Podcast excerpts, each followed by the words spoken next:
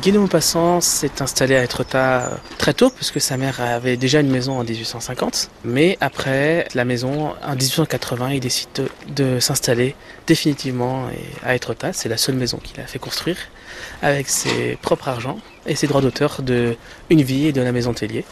Et jusqu'à sa mort, il a vécu ici principalement en été et après quand il avait le temps. On est à peu près à un, un kilomètre et demi hein, de, de, la mer pour situer.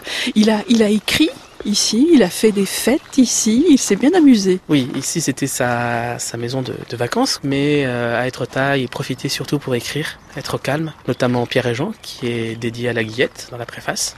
Et euh, après, on peut citer euh, la fin de Une vie, euh, le début du Bel Ami, et tant d'œuvres comme le Horla et tous les contes et nouvelles qu'il a pu écrire ici. Il y a un grand jardin également. Il aimait bien son jardin. Bah, Maupassant est un, un auteur jardinier, on peut dire, parce qu'il s'occupait de son jardin. Il décidait de planter telle ou telle essence quand il voyait qu'elle se développait.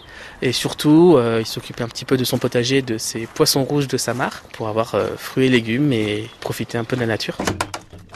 On rentre dans la, dans la maison de Maupassant, la, la Guillette. Une bonne partie du, des portes sont d'époque. Les portes peintes, elles, elles sont d'époque. Elles ont été peintes par son cousin Louis Le Poitvin. Et euh, au fur et à mesure du temps, l'association essaye de racheter du mobilier, des tableaux pour redonner la maison une partie de son lustre d'antan et son aspect, mais ça reste une maison privée, donc les propriétaires continuent d'y vivre avec leur propre mobilier, c'est un peu un compromis à faire.